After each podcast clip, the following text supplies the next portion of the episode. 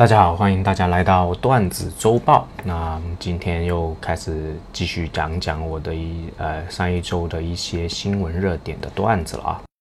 浙江一女子坐上公交后拒绝投币，声称在广东坐公交从未投过币。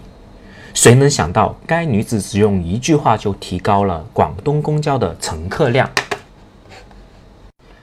江西省为了加强高校本科教学管理。提出非教学需要学生手机进入课堂，我觉得在学生眼里，非点名需要学生本人可以不入课堂。看着美国一片绿的股市，不禁感叹：绿水青山就是金山银山。美国亚拉巴马州议会通过最严堕胎禁令，因性侵怀孕也不准堕胎。跟中国斗了几次后。美国终于意识到了人口的重要性。山西某少儿情商培训机构两年收费两万多，九个月大的孩子就可以报名的情商培训机构的学生智商是多余的。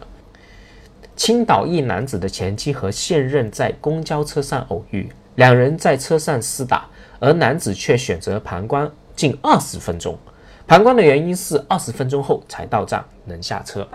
好，今天的段子周报就到这里了啊！有兴趣可以关注我的公号“牙签的千言万语”，或者是关注我的喜马拉雅音频 APP 的专辑《牙签吐槽局》啊！感谢大家，拜拜。